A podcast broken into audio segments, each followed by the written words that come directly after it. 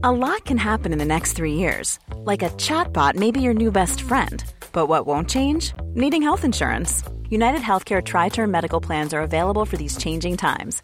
Underwritten by Golden Rule Insurance Company, they offer budget friendly, flexible coverage for people who are in between jobs or missed open enrollment. The plans last nearly three years in some states, with access to a nationwide network of doctors and hospitals. So, for whatever tomorrow brings, United Healthcare Tri Term Medical Plans may be for you. Learn more at uh1.com. Porque el mundo actual no se entendería sin la economía y los negocios. Acompaña a Mario Maldonado, el columnista de negocios más joven y objetivo del periodismo financiero, en su programa Bitácora de Negocios.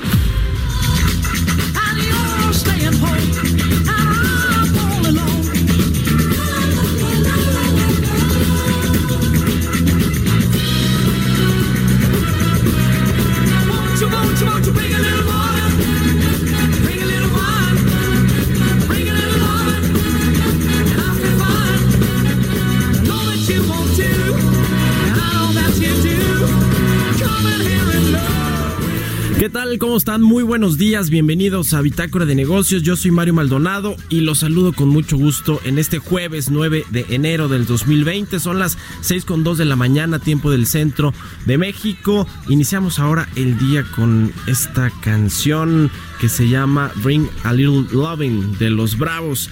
Esta semana, recuerda, estamos escuchando, iniciando nuestro programa con canciones de las y los ganadores de los Golden Globes 2020 que se llevaron a cabo este domingo pasado. Y bueno, pues esta canción, Bring a Little Loving de los Bravos, pertenece a la premiada como mejor película, comedia o musical Once Upon a Time in Hollywood, que es eh, pues del director Quentin Tarantino y sale pues ahí aparece Brad Pitt, eh, Leonardo DiCaprio y demás. Así que pues iniciamos el día y saludo con mucho gusto a quienes nos escuchan ya a través de la 98.5 de FM en la Ciudad de México, en Guadalajara por la 100.3 en Tampico a través de la 92.5 de FM, en eh, Villahermosa, Tabasco por la 106.3, en Acapulco por la 92.1 y en el Estado de México por la 540 de AM. Lo mismo a quienes nos siguen por la página elheraldodemexico.com en el streaming, ahí pueden ver lo que sucede aquí en la cabina de El Heraldo Radio. Les cuento rápidamente qué vamos a tener en el programa. Viene Roberto Aguilar, por supuesto, como todos los días, a contarnos qué están sucediendo en los mercados financieros a nivel global y aquí en México.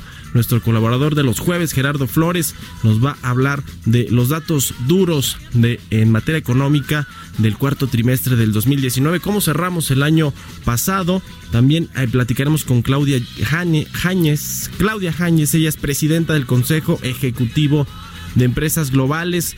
Tuvieron ayer una reunión con José, Ángel Gurría, el titular de la OCDE, el mexicano José Ángel Gurría, que bueno, pues anda aquí con distintos secretarios de Estado en distintas ponencias que ha estado presente ahí José Ángel Gurría. Platicaremos también con Montserrat Simón. Vamos a hacer un enlace hasta Las Vegas para ver qué está sucediendo en este Consumer Electronic Show que se lleva todos los años, se lleva a cabo todos los años allá en Las Vegas.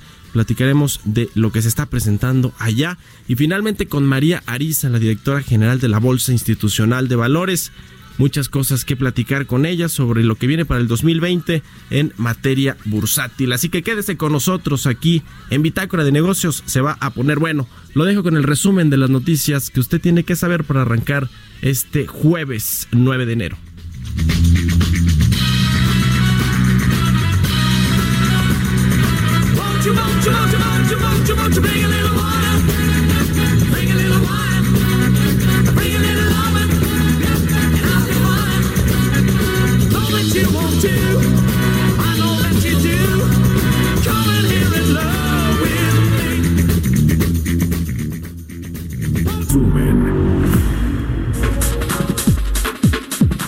La Organización para la Cooperación y Desarrollo Económicos mantiene su perspectiva de crecimiento de 1.2% para 2020, el cual es insuficiente para impulsar la economía mexicana. Así lo dijo José Ángel Gurría, titular del organismo internacional, quien estimó que el Producto Interno Bruto Nacional se incrementará 1.6% para el próximo año. El hecho es que estamos muy, muy por debajo de no solo del potencial, sino también del nivel al que deberíamos estar creciendo. Estamos previendo 1.2 este año, 1.6 para el año que viene, 2021. También qué bueno, porque es positivo, porque es creciente, pero otra vez claramente insuficiente. Agregó que el conflicto entre Estados Unidos e Irán genera más incertidumbre en la economía mexicana, ya que es un problema que conduce a una caída de la actividad económica, las inversiones y el comercio internacional. La secretaria de Economía, Graciela Márquez Colín, dijo que aún es pronto para hablar de un recorte a la economía mexicana, como lo anticipó el Banco Mundial, al ubicarla en 1.2% este año, pues dijo que México aún puede crecer en el rango que estableció la Secretaría de Hacienda de entre 1.2 a 2.5%. El secretario de Hacienda, Arturo Herrera, sostuvo que el gobierno mexicano debe ofrecer condiciones necesarias a los inversionistas para impulsar la economía, pues el nuevo tratado entre México, Estados Unidos y Canadá no es suficiente para ello el que lo esté firmado el que esté listo para ser eh, eh, finalizado no es suficiente. Lo que tenemos que asegurarnos es que aprovechamos esas oportunidades. Eso quiere decir que tenemos que salir un poquito a buscar esas inversiones. Eso es algo que le va a tocar mucho más a la Secretaría de Economía y a la Secretaría de Relaciones Exteriores. El secretario de Hacienda dijo también que la economía mexicana se encuentra blindada ante las tensiones globales, como el conflicto entre Estados Unidos e Irán. Ha tenido un efecto secundario que no necesariamente ha sido malo, que ha sido el incremento del precio de la mezcla mexicana. Es siempre que hay un conflicto en Medio Oriente, lo que se piensa es que puede haber una disminución de la oferta de petróleo y en, en los hechos esto más el tema de la OPEP ha llevado a que el precio de la mezcla mexicana esté hoy casi a 57 dólares por barril. La economía está claramente blindada, ¿no? La industria automotriz mexicana considera que el año 2019 fue negativo tanto en exportaciones como en el mercado interno y registró severas caídas provocadas por el estancamiento económico, la incertidumbre, la falta de confianza del consumidor y el desempleo. El presidente de la Asociación Mexicana de la Industria Automotriz, Eduardo Solís, y que dejará el cargo luego de 12 años al frente, expuso que 2019 cerró con cifras muy negativas y diciembre fue muy mal mes para la exportación, pues se comercializaron 229.227 unidades. Bitácora de negocios. El editorial.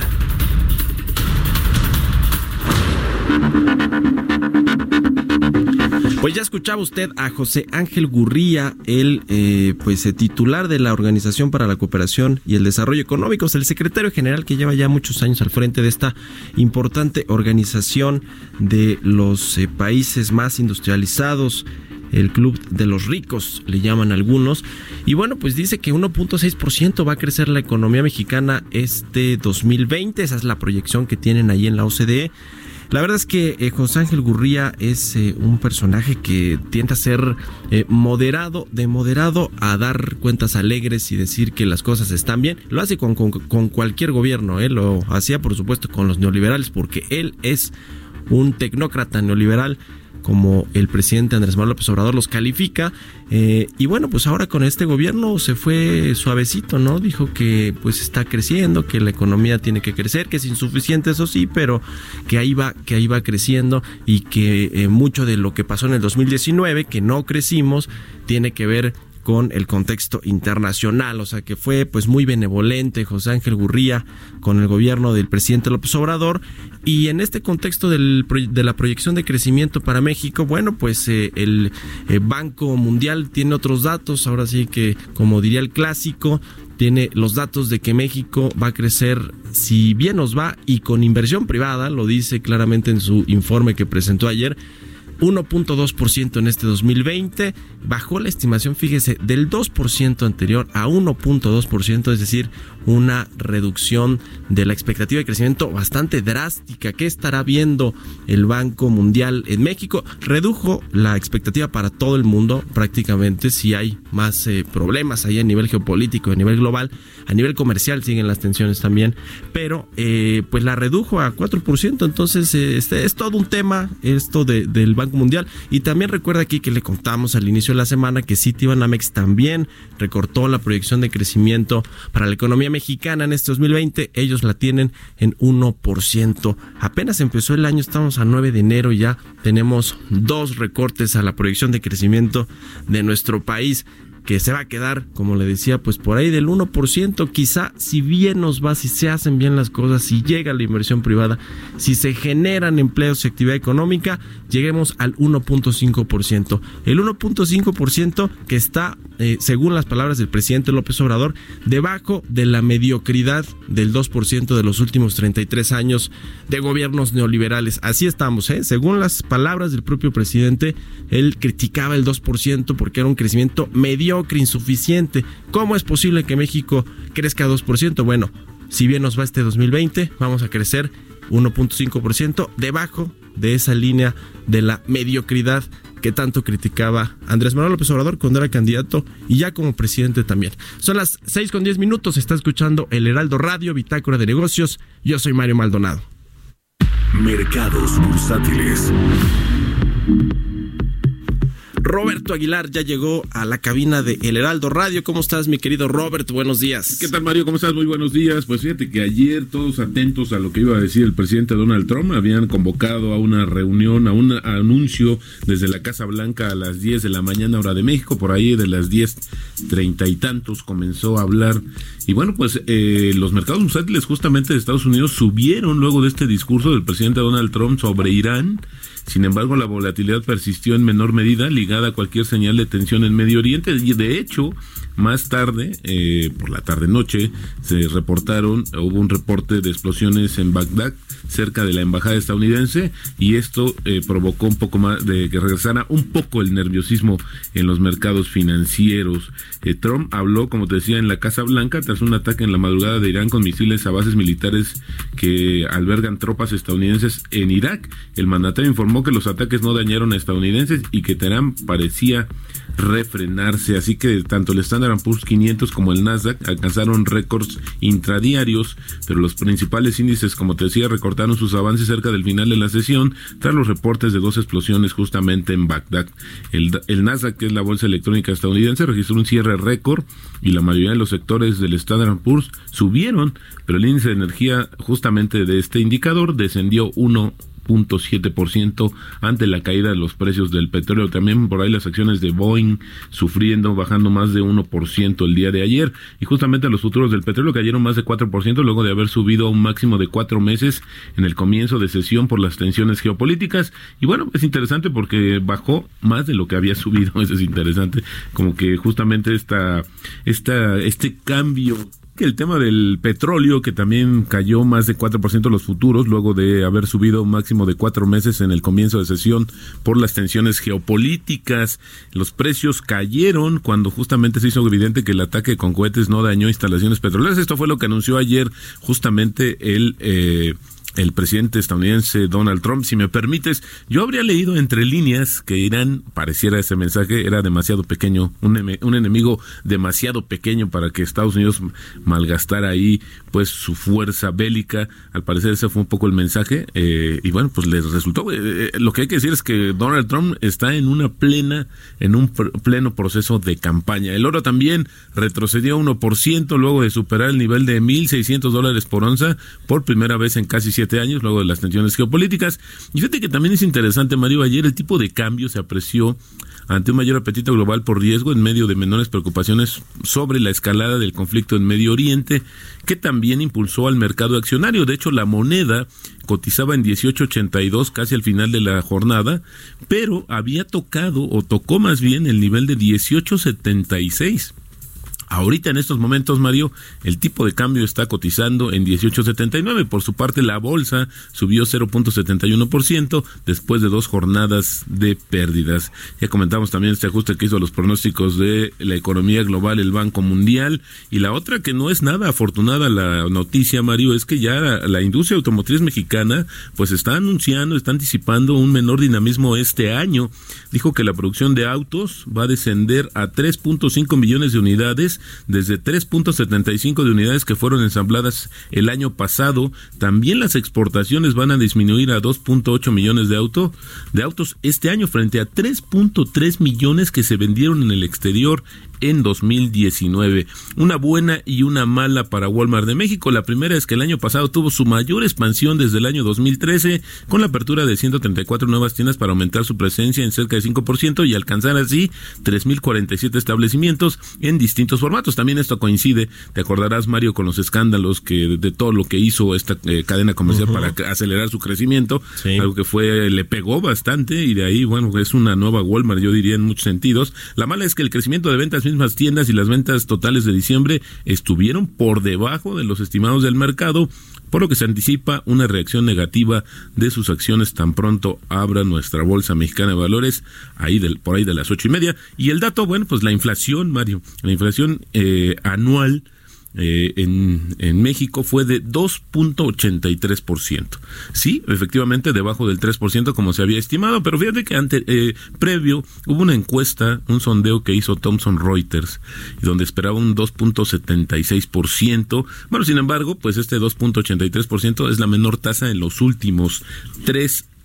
Esto es lo más interesante. También hay otro dato interesante, Mario, que se acaba de dar a conocer junto con el ya el dato anual de la inflación. Es esta, la UMA que como tú sabes, esta, esta unidad de medida y actualización eh, que entró a partir de febrero queda con un valor de 86.88 pesos.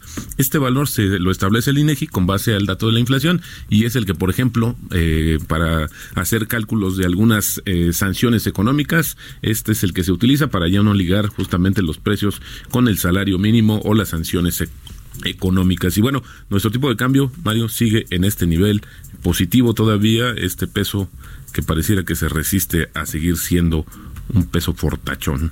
1879. 1879, pero bueno, ayer tuvo una, una apreciación importante, ¿no? De la Muy más importante. de los últimos que nueve meses. Exactamente, sí, no visto desde finales de abril. 1876 fue el nivel que alcanzó ayer el tipo de cambio, que creo que es importante de cara a lo que está sucediendo. Este, no son decisiones del gobierno, que hay que dejar muy claro, no es confianza en México, sino más bien tiene que ver con situaciones de el, la referencia con la que medimos nuestro tipo de cambio, que es justamente el dólar. Ya, oye, y rápidamente, Robert, ¿cómo ves este eh, tema de la mezcla mexicana que obviamente está subiendo, subió y ahora están recortando más bien eh, un poco estos aumentos de precios que tuvieron por las tensiones allá en Estados Unidos eh, e Irán, en el Medio Oriente?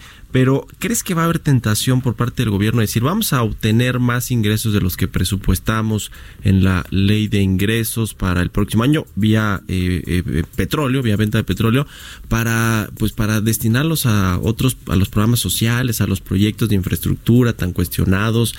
¿Qué crees que va a pasar con eso? Yo creo que más bien en cuanto se vaya, eh, pues esta, esta tensión geopolítica se vaya disminuyendo, exactamente, se vaya disipando, pues van a entrar justamente ya con más fuerza estos acuerdos que hicieron los países más importantes en materia de producción petrolera en el mundo eh, y esto hará que los precios se mantengan. Yo no veo justamente, a menos de que pudiera regresar o esta tensión geopolítica en algún momento nos diera una sorpresa, pues que pudieran regresar justamente los precios del petróleo a estos niveles. Ya lo decía yo que ayer bajaron más de lo que habían subido y esto también es importante, Mario, porque sabes que ayudó mucho o contribuyó a esta, este ajuste en los petroprecios que las existencias en Estados Unidos aumentaron y como tú sabes, hoy Estados Unidos es el principal productor de petróleo en el mundo, una reconversión que hizo en unos años, la verdad, bastante estratégica y que justamente ayer el presidente estadounidense, Donald Trump, mencionó también eh, dentro de su discurso la capacidad que tiene que ellos son independientes. Es decir, si en Medio Oriente les cierra la llave en el petróleo, pues no van a tener ningún problema. El problema lo tendría China en todo caso. Ayer cerró en 56.12 dólares la mezcla mexicana. Eh, y está presupuestada en 50 dólares, ¿no? Para este 2020. En 49. En 49. En 49. Bueno, ¿Te acuerdas pues que ese fue el tema que también... 7 dólares más, ¿no? 7 dólares más. Mira que si tenemos esta renta petrolera mayor a lo que se estima en el paquete económico, pues ojalá que sirva para pagar la deuda de Pemex, ¿no? Para que se para que se vuelva pueda refinanciar y pueda mejorar la, eh, pues el perfil financiero de y la y se desactive el temor de poder bajarle la calificación que esto implicaría también una baja en la calificación de la deuda soberana y nos costaría más como país ir a buscar recursos fuera de, la, de las fronteras mexicanas. Bueno, las tentaciones son muchas. Ella ¿eh? ha pasado con otros gobiernos que utilizan ese dinero de la venta del petróleo pues para otros fines y yo creo que la tentación para este gobierno es muy grande. Ojalá que ahí Arturo Herrera se ponga firme con el uso de ese excedente de la venta de petróleo. Gracias, mi querido. Al contrario, muy buenos días, Mario. Buenos días, son las 6 con 20 minutos. Políticas públicas y macroeconómicas. Gerardo Flores ya está en la línea telefónica, nuestro colaborador de los jueves aquí en Bitácora de Negocios. Él es economista especializado en temas de políticas públicas, de macroeconomía, de telecomunicaciones. ¿Cómo estás, mi querido Gerardo? Muy buenos días y feliz inicio de año que no habíamos tenido la oportunidad de saludarnos. Eh, muy buenos días, Mario. Feliz año también para ti, que, que este sea un año de grandes oportunidades para todos. Gracias, Gerardo. Bueno, pues de qué vamos a hablar hoy. Nos vas a platicar de eh, pues los, los datos de la economía para el último trimestre del 2019. ¿Cómo cerramos? Pues mira, eh, perdóname, no pinta muy bien. Este, estamos viendo, por ejemplo, que por el lado de la recaudación hubo caídas en, de recaudación vía ISR e IVA el gobierno reporta caídas significativas en, en octubre y noviembre, por ejemplo. Eh, vemos también que hay una caída importante también en la producción en los meses de vehículos, perdón, en los meses de octubre y noviembre y diciembre. Lo mismo ocurrió con la venta de vehículos. Las exportaciones eh, están sufriendo disminuciones. En noviembre se reporta ya una caída respecto a, noviembre del año pasado de eh, con cifras originales. La caída es del 2.9%. Ya cuando se hace con cifras desestacionalizadas, de todas maneras hay una caída casi del 1%. Entonces las, eh, las exportaciones están cayendo, la producción de vehículos, que es una variable muy importante seguir, pues nos arroja que hay una actividad menor al año pasado eh, para este mismo trimestre, lo de la caída de la recaudación, eh, los datos del empleo también octubre y noviembre no fueron eh, muy buenos datos, de hecho noviembre es la presenta la tasa de crecimiento del empleo más baja en los últimos 115 meses. Eh, lo, lo, usted acaban de mencionar lo de las ventas de Walmart de diciembre que fueron eh, que eh, digamos fueron desalentadoras y por ejemplo también el indicador mensual de la actividad industrial de octubre que mostró una caída de 2.8% que solo fue superado por la caída que hubo en mayo del 3.2%, ¿no?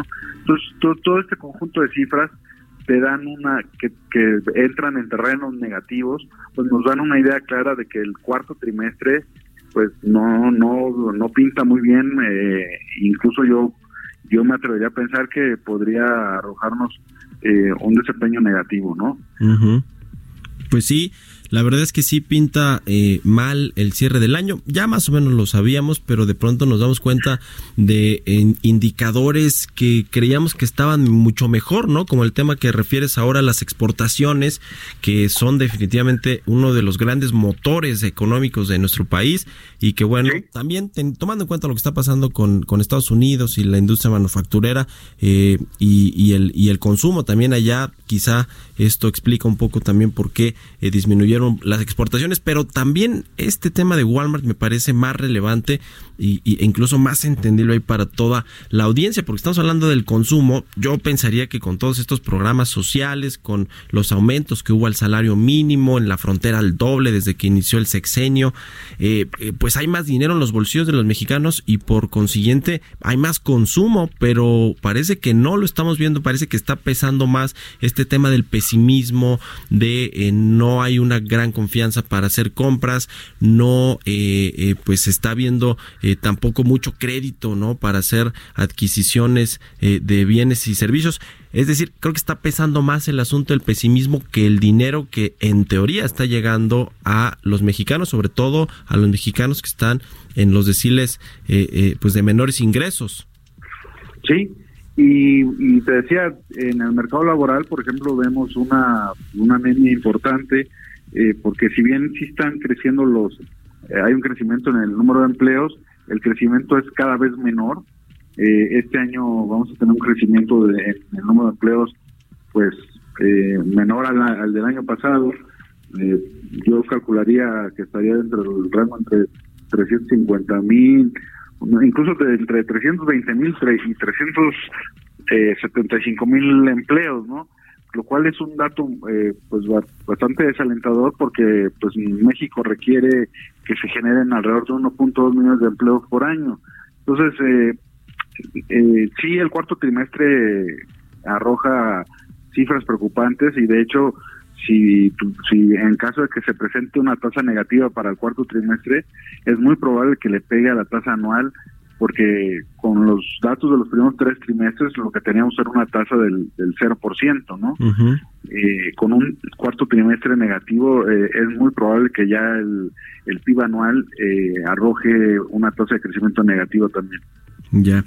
Bueno, pues habrá que esperar los datos oficiales de el INEGI, pero seguramente vendrán en este sentido eh, contrario, en sentido negativo, ya de todo el 2019. Los datos de, del PIB, ¿no? Del crecimiento económico. Muchas, muchas gracias, eh, mi querido Gerardo, por, por haber dado este comentario. Como siempre, te leemos ahí en tu Twitter, Gerardo Flores R, y en donde más, en, en etcétera, en tu columna El Economista.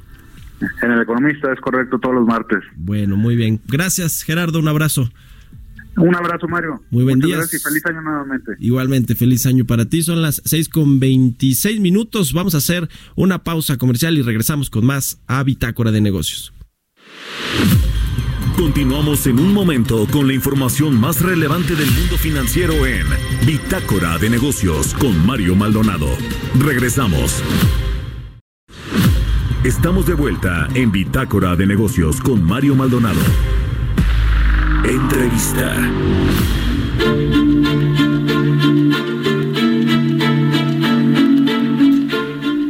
Ya estamos de regreso en Bitácora de Negocios y vamos a platicar ahora con Claudia Jañez. Ella es presidenta del Consejo Ejecutivo de Empresas Globales quien le decía al inicio del programa se reunió ayer con José Ángel Gurría, el secretario general de la OCDE, para platicar de varios temas. ¿Cómo estás, Claudia? Muy buenos días, gracias por tomarnos la llamada y feliz inicio de este 2020. ¿Qué tal, Mario? Buen día, igualmente. Lo, lo, mejor para ti y tu familia. Gracias. Pues, eh, ¿qué te parece si entramos con cómo ven ahí en el eh, Consejo Ejecutivo de Empresas Globales el 2020 en México en materia económica, en materia eh, pues financiera, la oportunidad para poder hacer negocios en nuestro país y generar empleos? ¿Cómo la ven para este año? Pues muchísimas gracias por el espacio, Mario. Eh, sí, efectivamente, ayer nos reunimos con el doctor Gurría, también estuvo eh, con nosotros la secretaria Graciela Márquez y también estuvo Antonio del Valle en su calidad de presidente del Consejo Mexicano de Negocios representando al, Consejo Coordinador Empresarial. La verdad es que fue una muy buena, muy buena reunión. Eh, principalmente nosotros como, como, como Consejo de Empresas Globales, pues bueno, confirmamos nuestro, nuestro compromiso con México y tuvimos un diálogo abierto con, con el doctor Gurría, eh, pues principalmente, Mario, hablando de la productividad en, en México, del que estamos a media tabla eh, de los de los países de la OCDE y, con, tenemos que eh, pues, elevar esta productividad. Eh, también es inaceptable que estemos creciendo a niveles del 1% cuando eh, pues tenemos al, al, país más más poderoso eh, del, del mundo en, en la frontera norte creciendo eh, y, con un tratado internacional eh, que esperemos eh, se, ratifique lo más pronto posible en, Estados Unidos. y, y, sobre todo el entorno global para nosotros en las empresas globales pues ha sido un año el 2019 complicado este pinta para para ser similar eh, sin embargo lo vemos un poco un poco mejor. La verdad eh, los desafíos que hemos tenido las empresas globales no nada más son en México eh, este creciente proteccionismo en Estados Unidos no la, guerra entre China y Estados Unidos los descontentos sociales la polarización en fin un, entorno global incierto para para los negocios en, en general. Y eso precisamente creemos que es lo que México tiene que aprovechar, Mario. Eh, México tendría que ser un destino natural de inversiones cuando salen de China. Eh, tenemos mucho mejor eh, o más que ofrecer que, los países asiáticos en desarrollo, como es Tailandia, como es Vietnam. Eh, en fin, creo que en eso el, el doctor Gurría igual nos decía que, pues bueno, que ha sido y se ha visto una desaceleración global y que pues bueno México tiene tiene muchísimo que, ofrecer. Ayer le preguntaban al secretario de Hacienda Arturo Herrera si eh, pues es bueno este tema geopolítico de Estados Unidos contra Irán cómo iba a afectar a la economía mexicana, pero sobre todo le preguntaron sobre el tema del Temec, este acuerdo comercial que ya se va a ratificar en el Congreso de los Estados Unidos y se prevé que por ahí de mitad de este año comience ya a funcionar como un nuevo acuerdo comercial con los Estados Unidos y Canadá. Pero decía Arturo Herrera que no es suficiente tener un TEMEC, sino que hay que generar las condiciones para que la inversión privada, extranjera o incluso la nacional pueda eh, llegar al país y pueda detonarse. Ustedes, eh, ¿qué ven en el Consejo Ejecutivo de Empresas Globales? ¿Cómo está la confianza empresarial, la confianza de los inversionistas para este 2020, eh, eh, Claudia? Tal cual como comentas, efectivamente confiamos, bueno, primero en que en que sí se apruebe el, el, tratado lo más lo más pronto posible. Estamos pensando que es cuestión de cuestión de días. Eh, y primero Consideramos que se tienen que implementar estos acuerdos con políticas públicas que efectivamente faciliten la participación de las empresas. Y con esto me refiero no nada más a empresas eh, globales eh, del tamaño de las que tenemos en el, en, el, en el Consejo de Empresas Globales, sino también las pequeñas y medianas empresas que son las que mueven a, México, son las que hacen que estas cadenas eh, globales de valor se, se muevan eh, es, importantísimo que, lo aterricemos. Es decir, ayer decía la secretaria Márquez, vamos a tener el, el, el, nuevo eh, tratado eh, con, con Estados Unidos y Canadá, sin embargo, no se implementa solo. Eh, y, esa tarea la tenemos que, que, hacer en México y creo que tenemos que, pues la verdad, ejecutar y ser mucho más eficaces en la manera en la que eh, implementamos estos estos acuerdos. Tenemos muchos compromisos nuevos eh, que, la verdad la, la, la, parte que más creo que nos tendríamos que pues, hacer un eh, un balance es toda la parte digital. la verdad es que yo creo que no no estamos preparados eh, como deberíamos eh, para, para hacer un, un, comercio digital. Eh, y no nada más me refiero al comercio por lo que se refiere a las cadenas eh, de valor o la proveeduría o, la logística, sino también las capacidades que tenemos en nuestra fuerza laboral que tiene que ir hacia la digitalización, tiene que ir hacia hacia las competencias en adición a la parte a la parte técnica y en eso también hemos sido muy muy puntuales nosotros en el Consejo de Empresas Globales eh, pues eso es lo que traemos a la mesa. Eh, la manera en la que operamos globalmente es como operamos en México. Eh, no nada más me refiero a, la operación, sino en general los procedimientos, eh, la, parte de cumplimiento, la parte de ética, la parte de valores corporativos, la, la, tecnología y, y estamos pues dispuestos y seguiremos compartiendo nuestras mejores prácticas, no nada más con el gobierno, sino con nuestros proveedores, nuestros clientes, como lo, como lo hemos hecho durante, durante décadas. Eh, sí seguimos eh, siendo muy, muy puntuales en que necesitamos una visión de país de largo plazo. Eh, yo creo que, que el hecho que tengamos un, un nuevo tratado moderno, eh, pues nos da una ventaja competitiva con el resto del, del mundo eh, pero sí tenemos que tener una visión de país de largo plazo que dé certidumbre. ¿Y a qué me refiero con esto? Pues tener eh, acciones, pensamientos eh, y, estrategias en, en, materia, pues prácticamente en todo. Yo te diría infraestructura, energía, salud, investigación y desarrollo, educación. que eso es lo, lo, lo más importante y eh, pues el seguir siendo un, participante activo y central en una economía mundial eh, abierta y, competitiva. Sí, oye Claudia, eh, por último quiero preguntarte, ¿hay eh, cómo está la inversión de las empresas que están en el Consejo Ejecutivo de, Empresas Globales para este 2020? ¿Está creciendo? ¿Está igual que el 19 o igual que el 18? ¿Cómo, cómo está más o menos y si hay una cifra? Mira, no tengo una una cifra eh, eh, en, este momento. Lo que sí te diría es que las las inversiones del, del consejo, las que ya estaban, eh, como somos empresas muy grandes, la verdad es que las inversiones se piensan a tres cinco años, entonces las inversiones siguen en, en marcha. Eh, siéndote muy honesta, la que lo, que sí nos está costando un poco más de trabajo, y eso se lo comentamos ayer al, doctor Gurría, eh, es eh, convencer a nuestros consejos de administración de traer la, inversión a México. y, y, ¿Y por qué? Simplemente porque pues precisamente necesitamos que haya esta esta visión de país de largo plazo, este compromiso, sobre todo, y renunciarle con el Estado de Derecho.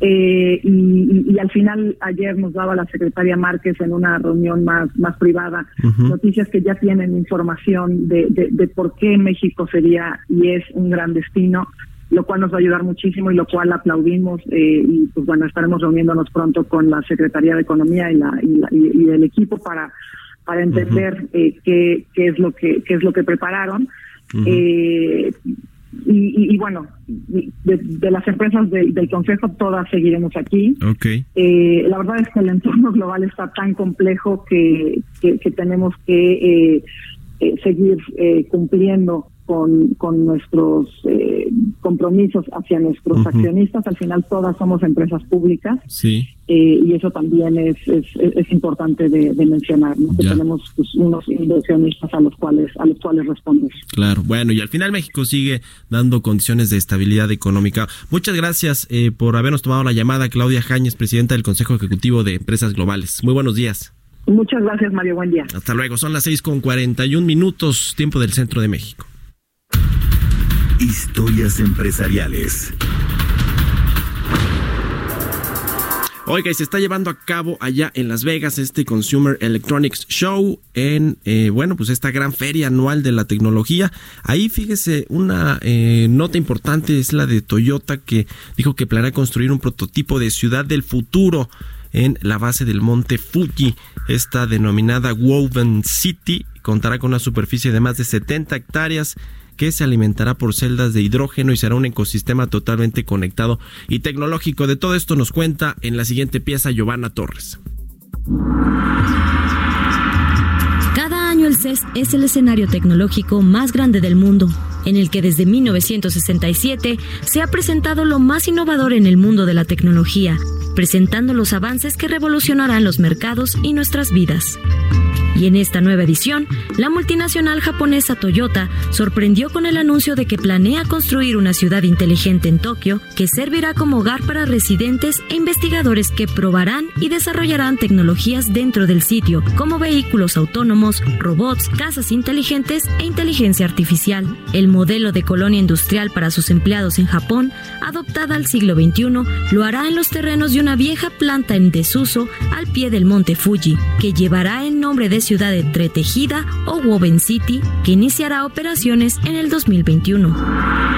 Akio Toyoda, presidente de Toyota, dijo que el proyecto con miras a iniciar operaciones en el 2021 albergará en un inicio a 2.000 personas, incluyendo a empleados de la compañía y sus familias. Woven City será diseñada por el famoso arquitecto danés Barky Engels, encargado del diseño y desarrollo de sitios como el World Trade Center de Nueva York, la sede de Google en Mountain View y el Museo Lego House en Dinamarca. La metrópoli de 71 hectáreas tendrá tres tipos de vías entrelazadas, una para vehículos rápidos y otra para la de menor velocidad como los scooters y peatones, y una tercera ambientada con vegetación de principio a fin. Según prometieron sus diseñadores, la urbe será completamente sostenible, los edificios serán de madera para minimizar la huella de carbono y los tejados dispondrán de placas fotovoltaicas para aprovechar la energía solar. La ciudad por construirse tendrá una fuerte presencia de vehículos eléctricos, la única modalidad que será posible en este marco, pero también autónomos, sobre los cuales Toyota viene trabajando en base a prototipos de transporte comunes del tipo Transfers para reducir la cantidad de unidades rodantes y tener a compartir el traslado. Aunque la compañía automotriz no reveló los costos del proyecto, el presidente ejecutivo de Toyota dijo contar con el suficiente financiamiento, quien llamó al proyecto Mi propio campo de los sueños. Para Bitácora de Negocios, Giovanna Torres. Tecnología. Y sobre este mismo tema de lo que está sucediendo en Las Vegas con este Consumer Electronics Show, vamos a hacer contacto con Montserrat Simó. Ella es conductora del programa HIC aquí en el Heraldo de México, en el Heraldo Televisión y experta, por supuesto, en temas de la industria de la tecnología. ¿Cómo estás, eh, Montserrat? Muy buenos días. Gracias por tomarnos la llamada desde Las Vegas. Buenos días, Mario, acá con mucho frío, pero todo bien, todo bien. Mucho frío, me imagino, como está al inicio del año siempre esa zona de Las Vegas, Nevada. Oye, platícanos, ¿cuáles son los, los lanzamientos eh, que te han sorprendido, lo que se ha presentado allá en el CES? Hemos visto mucho la parte automotriz, ¿no? Ayer, eh, no sé si fue ayer o antier, Sony que presentó su primer auto muy, eh, pues muy, muy tecnológico, la primera vez que vemos a una marca como Sony presentar un automóvil, pero se está moviendo mucho ese, ese tema. Platícanos, ¿qué ¿Qué, es lo que tú crees que ha sido más relevante en este CES 2020? Pues fíjate que justo sí me tocó este, estar presente en la conferencia de Sony y sí está impresionante el coche. Y no sé si viste también el coche que lanzó Mercedes. sí, sí, es increíble. Está padrísimo, ese sí me formé, lo vi, me subí todo y sí, o sea, lo que ves en las fotos es lo que es, o sea, entré y se me puso la piel chinita Incluso eh, pueden no tener volantes como un joystick que puedes esconder y ponerlo 100% en modo autónomo. Entonces, imagínate que en la mano, o sea, te proyecta de alguna manera el menú del coche. Entonces, tú mueves la mano hacia la derecha y se va moviendo el menú. Y si quieres escoger alguna de las opciones, eh, cierras el puño y entonces la seleccionas y el coche lo hace. Ese está impresionante. Y afuera está el, el, Uber de, de Hyundai, que es un dron enorme para transportar gente, que también es una cosa impresionante. Y de lo que más me, me, ha llamado la atención, ayer justamente entré a ver unas televisiones de, de, unas televisiones que lo que tienen es, haz de cuenta que el sonido sale de la televisión, digo, eso no suena muy impresionante, pero sale de donde está saliendo la imagen. Con tú si ves un árbol y en el árbol hay un pajarito, el sonido sale de donde está el pajarito. O sea, está direccionado el sonido dentro de la pantalla y sí se escucha muy diferente eso eh, a mí me dejó bastante maravillada, perdón, este, la trabadez. Eh, también me metí a la parte de los robots y hay una tendencia muy grande a que todos los robots eh, empiezan a ser como como amigos, como asistentes personales, pero que tengan empatía y a que los que son los robots para los niños no solo se conviertan en sus amigos, sino que también les enseñen cosas.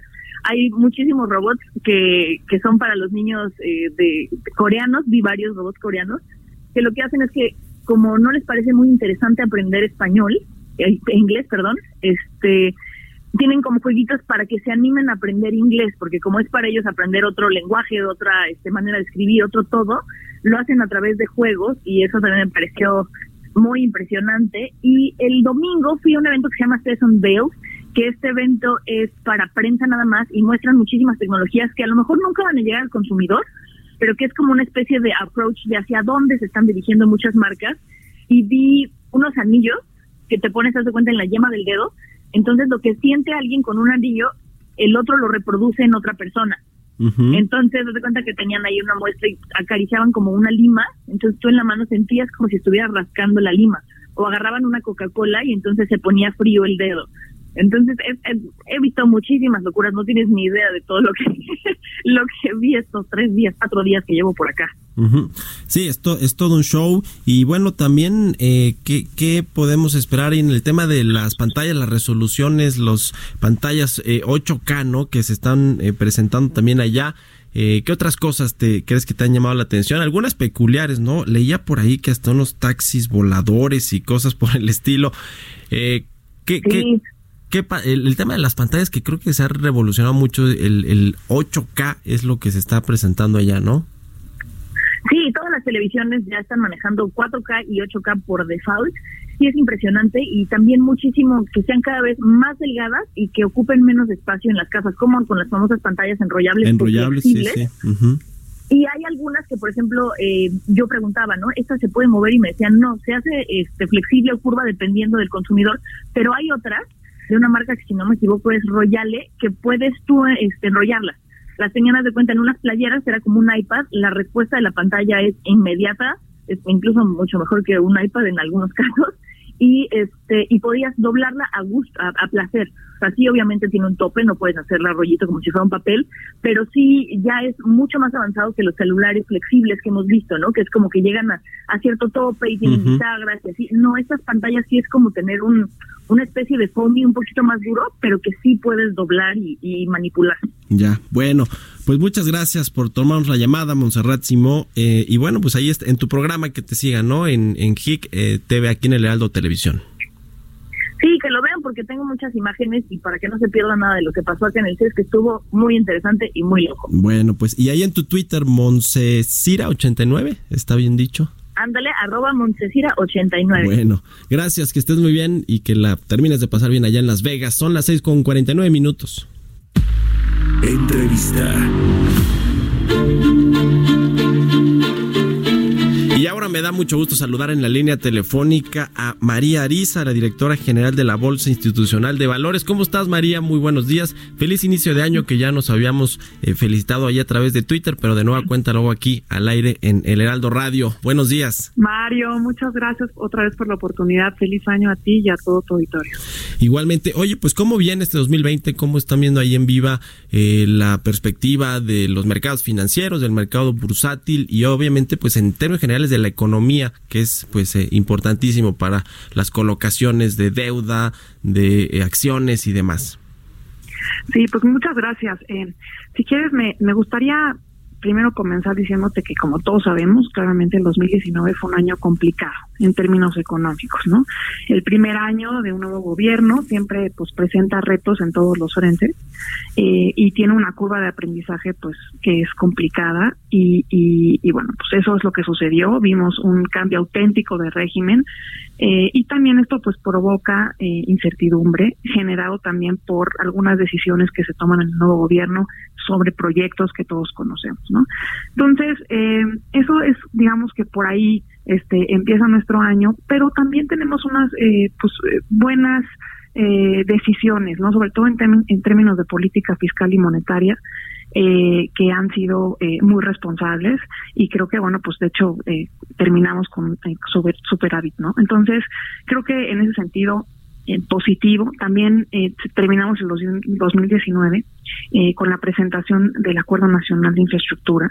Eh, y lo que estamos viendo ahí, Mario, y no sé si estás de acuerdo conmigo, pero más allá del total de los proyectos presentados y del monto que se va a invertir en el país, vemos pues ya una coordinación y una conversación entre entre el gobierno y la iniciativa privada que obviamente nos gustaría seguir viendo seguir reforzando no nada más con el eh, con, con los infraestructura pero ya lo ya lo ya lo decía el presidente con los, eh, con los proyectos de energía y salud entonces bien importante creemos que cuidar esa parte de de la relación, eh, evitar las polarizaciones que se vieron el año pasado, que es eh, muy importante. Y bueno, pues también tenemos la buena noticia eh, del TEMEC, ¿no? Que parece que el próximo lunes podría ya estar dando la ratificación, lo que pues obviamente presenta un avance importante, yo creo, para mejorar eh, pues algunos puntos este, de nuestro crecimiento y reactivar sectores que eh, se encontraban pues este a la expectativa. Entonces, muy positivo eso también. Viene eh, también una, una eh, baja de interés. Ya veíamos 25 bases eh, básicos en, en diciembre. Este, este año parece que se seguirá bajando la tasa y pues esto creemos que también puede ayudar a impulsar el crecimiento, ¿no? pues, pues, mira, eso vemos claramente el crecimiento, pues tú lo sabes y continúa sujeto a que a que haya inversión tanto privada como pública. Entonces, pues necesitamos eh, ser sensibles a que pues se necesita certidumbre de los inversionistas eh, a nivel eh, nacional y, e internacional claramente. Y, y bueno pues buscar como como gobierno mexicano que si en lo internacional que ya sabemos que de todas maneras nos va a afectar pues tener por lo menos aquí dentro certidumbre reglas claras eh, ambiente de inversión propicio para lograr captar esta inversión. Ya. Oye, María, el, eh, esta flexibilización del régimen de inversión de las Afore, por ejemplo, eh, para poder invertir en nuevos vehículos en, de inversión, en, en, nuevas empresas para generar mejores rendimientos a los ahorradores, eso por un lado, y la también hubo una reducción de impuestos para las ofertas públicas iniciales, si no mal recuerdo. Todo esto no se ha traducido al final, pues en una muchísimo mayor mayor interés, ¿no? De, lo, de las empresas. ¿A qué lo atribuyes tú? ¿Qué, qué crees que es lo que está pasando? Mira, eh, primero la parte eh, de las Afore, bueno, sí el cambio se dio y yo creo que va a ser eh, muy positivo, pero se acaba de dar, o sea, esto literalmente fue en diciembre, eh, se estuvieron preparando durante todo el año, pero el cambio se hace ya efectivo en diciembre. Entonces, yo sí veo que es una muy buena, digamos, nueva oportunidad para ir incorporando espacios eh, de, de, capital en activos que nos parecen interesantes y sobre todo para el tipo de, eh, de rendimientos que, que se va, eh, digamos, ajustando al tipo poblacional. Entonces pensemos que, por ejemplo, para los jóvenes hoy, pues podemos ser, podemos tener exposición a empresas que, que tienen tal vez mayor riesgo o una, una, una carrera más larga, ¿no? Entonces, eh, pues todas estas empresas que estamos viendo, startups tecnológicas, etcétera, pues pueden ser eh, atractivas para eh, conformar parte del portafolio de, los más jóvenes, ¿no? Entonces creo que eso es bien interesante. Ahora, la parte del incentivo fiscal, que me parece bien relevante que se haya dado, si bien no hemos tenido todavía, digamos, ofertas accionarias, no quiere decir que no haya sido porque no parece que esto es esto es, es, atractivo, claro que lo es, pero también se tienen que dar las otras condiciones necesarias para que las emisiones sean exitosas. Y en ese sentido, pues necesitamos que haya apetito de la demanda de los inversionistas. Y para que haya apetito de los inversionistas, pues se necesitan, como lo platicábamos, que todas las condiciones estén, dadas y que haya este claro y que haya certidumbre. Confianza. Con, un, claro y con un ambiente de poco crecimiento pues la verdad es que eh, los inversionistas pues tienen que estar eh, no viendo para eh, gestionando este, en donde van alocando el capital que pues que tenga menor riesgo con mejor rendimiento muy bien pues muchas gracias como siempre María Arisa director general de la bolsa institucional de valores muy buenos días Mario un fuerte abrazo gracias un abrazo que estés bien con esto nos despedimos de Bitácora de Negocios. Muchas gracias por habernos acompañado. Se quedan los micrófonos con Sergio Sarmiento y Guadalupe Juárez. Nos escuchamos mañana. Buenos días.